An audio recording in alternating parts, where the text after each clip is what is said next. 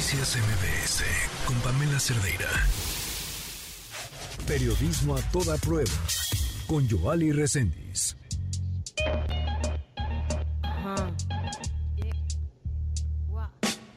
Quisiera tener cosas dulces que escribir. Es una historia que nos tiene hoy Joali Reséndiz. Después de varias horas de tortura física y psicológica, Nancy N. fue presionada para ceder la custodia de su única hija, a pesar de que había denunciado en el Centro de Justicia de la Mujer en Cuernavaca, Morelos, y entonces la autoridad decidió darle un papel que la protegería de Alberto N., su expareja y padre de su hija. Ese documento era una orden de restricción. Recordemos lo que le ocurrió el 3 de julio de 2019 a Nancy N., sobreviviente de feminicidio y víctima de violencia vicaria. Ya sé que me van a matar. Mi último deseo es que me, dispares en la, me disparen en la cabeza. Ya me torturaron toda la noche, ya quiero descansar, ya déjenme descansar, por favor. Me dice la chava, bájate, bájate e híncate. Llegué el otro carro, donde viene ¿Dónde viene Alberto y viene Areli? La chica me encañona, me pone el arma en mi cabeza del lado izquierdo. Alberto le dice, quítate. Me quita el arma. La detona. Yo siento mi cabeza muy, muy caliente. Me caigo hacia enfrente. Sentí un ruido muy, muy fuerte. Me recorría de oído a oído. Y escucho que se van se alejan los carros. Yo al momento de que caigo hacia adelante, yo me quedo así pensando, o sea, no sé qué pensé, no, no sé. Ahí me quedé tirada. El pasto estaba frío y mojado. Empiezo a sentir la sangre en mi boca. Yo le pido a Dios, Dios, por favor, ya déjame, ya quítame de sufrir, ya llévame contigo, ya no quiero seguir sufriendo. Como pudo, Nancy N se puso en pie estaba desorientada. La sangre caliente le escurría desde la cabeza y le bañaba la oreja izquierda y el cuello. Nancy N. divisó una luz y caminó hacia ella. A su alrededor no había más que árboles. Hacía frío. La caminata fue larga, con pausas y muchas preguntas sin respuesta. Aquella luz se hacía cada vez más grande y entonces una puerta. Nancy N. tocó. Era ya de madrugada algo hizo que yo me levantara y buscara ayuda. Camino hacia atrás, hacia donde yo había visto la casita que habíamos pasado. Yo la vi sola, sin luz, sin nada, y yo dije, no va a haber nadie que me auxilie. Yo pido auxilio. Salen, ahí vive una, un matrimonio, una pareja. el señor me dice, ¿te picó un alacrán? A lo que yo le digo que no. A lo que yo le digo que, que me habían disparado en la cabeza. Abre su rejita, la deja caer, me saca una silla, siéntate, prende la luz de, su patiecito, empieza a revisar, me dice que le va a hablar a la, a la ambulancia, que no me preocupe, que todo va a estar bien. Un hombre salió y cuál fue su sorpresa que la reconoció. Nancy, ¿qué haces aquí? Me dispararon en la cabeza. Ayúdame, ayúdame.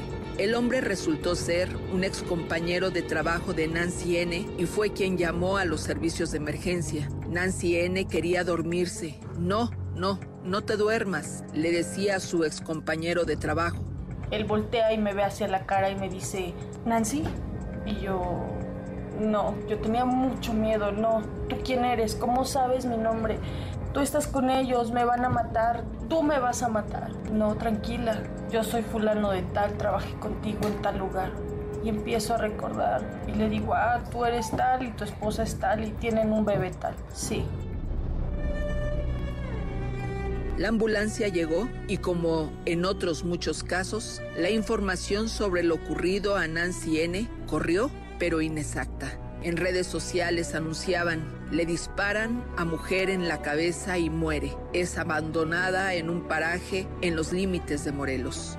Sin embargo, Nancy N. se debatía entre la vida y la muerte en un hospital en Morelos, mientras que su expareja, Alberto N., Areli N., la novia de este y el hermano de ella, celebraban su feminicidio. Aquellas notas periodísticas mal reporteadas le dieron a Nancy N. la oportunidad de recuperarse, mientras que la Fiscalía de Feminicidios de la Fiscalía General de Justicia del Estado de Morelos comenzaron a seguirle los pasos a Alberto N. y varios meses después, con la colaboración de la Fiscalía General de Justicia de la Ciudad de México, fue detenido en la capital del país.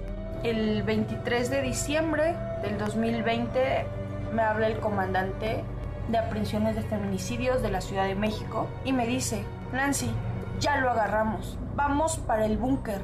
Yo iba manejando, me estaciono y le digo, ¿qué? Ya lo agarramos, Nancy. Yo me puse a llorar, yo estaba temblando, yo no sabía qué hacer, ¿no? Dije, ya lo agarraron, ya, ya falta poquito para que me den a mi hija, ya, él la va a entregar solito, ¿no? Llego a mi trabajo y les digo, porque yo les, les tuve que decir qué es lo que había pasado, porque yo era, había días que yo tenía que ir a fiscalía, había días que yo tenía que ir a, al penal, a audiencias. Les digo, ¿saben qué es que ya lo agarraron? Ah, no, pues qué bueno, felicidades me marca otra vez este el comandante y me dice, Nancy, te tienes que venir ahorita mismo para acá, para la Ciudad de México. Y yo, ah, sí, claro, dime qué pasó. Van a traer a la niña. Ya le dijimos que dónde está la niña y él dijo que estaba con una de sus hermanas, pero que ahorita la traen. Vente para acá. ¿En cuánto tiempo tú estás aquí? Y yo, oh, de, aquí en lo que agarro carro, carretera y llego, ¿no? Yo estaba aquí en Cuernavaca. Y me dice, ok, perfecto, aquí te veo. Agarré, me fui. Dice, ya, ya, yo ya voy para el búnker. La niña ya la van a llevar. Dice, ya la va a llevar la hermana, ya la va a llevar y te la van a entregar en este mismo instante, en este mismo día, ¿no? Ok, perfecto. Con su detención, se logró averiguar el paradero de la hija de Nancy N.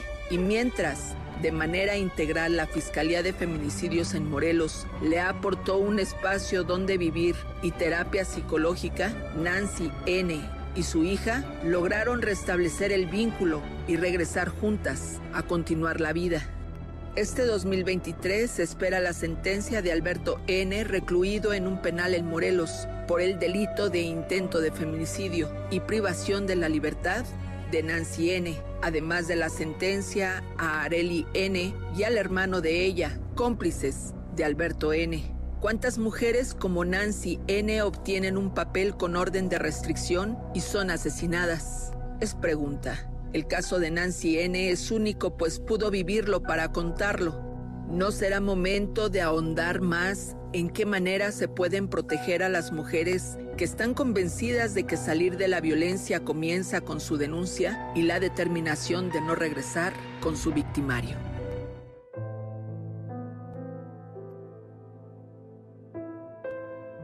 Lo único que yo les puedo decir, si tú eres víctima de agresiones, así sea tu novio, tu amigo, tu pareja, aléjate aléjate porque empiezan con una cachetada, un jalón de cabellos y puedes terminar con un balazo en la cabeza.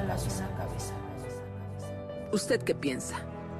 Escríbame. Soy Joali Recendis y si tiene una denuncia, le respondo en periodismo a toda prueba gmail.com o síganme en mis redes sociales, en Twitter, en TikTok o en Facebook. Me encuentra como arroba Joali